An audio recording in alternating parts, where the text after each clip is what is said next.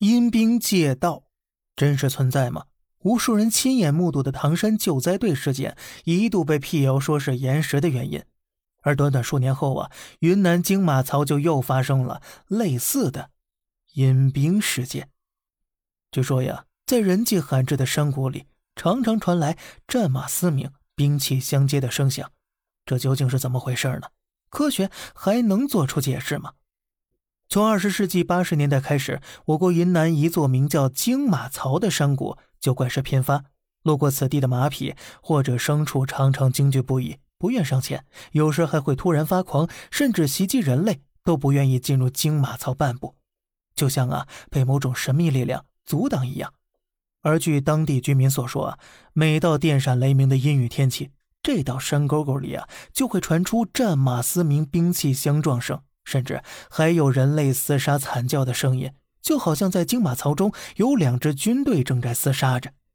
于是啊，当地便传说开了，金马槽中有阴兵存在。他们在几千年前战死在这儿，但灵魂却并未消失。每到电闪雷鸣之时，这些战士的怨念就会显现出来。但是此时他们已经没有神智了，只能本能地重复生前的行为，不断地在战场之上厮杀。那么，事实真的是这样吗？有专家为了解开金马槽之谜，不断的翻阅史志，果然查到，一千八百年前，金马槽是诸葛亮率领的蜀军和孟获交战的战场。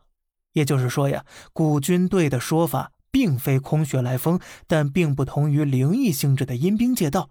金马槽事件完全是可以用科学解释的。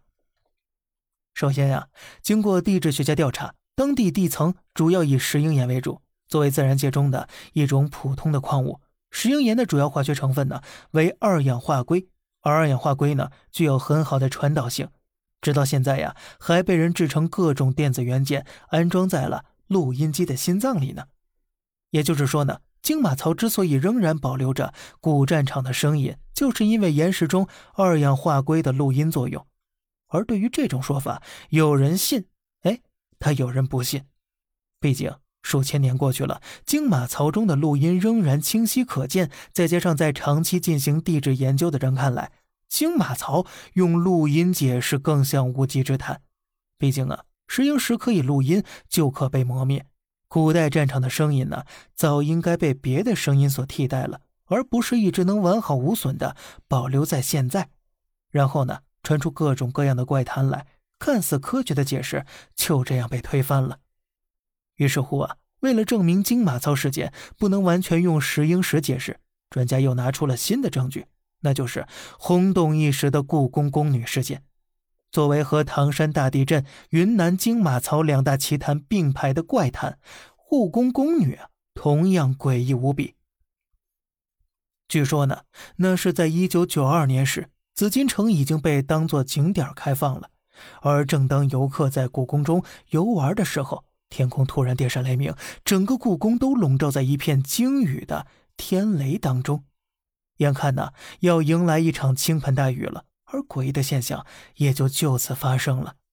哎，这很多游客发现呢，在故宫的红墙旁边，竟是出现了一排正在行走的宫女，她们手中提着灯笼，说说笑笑，甚至还扭头看向游客的方向。随后呢，跟随雷雨，他们扬长而去，在场所有人都是被吓得魂飞魄散。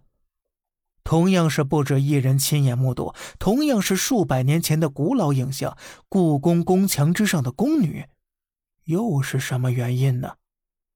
咱们继续往下讲。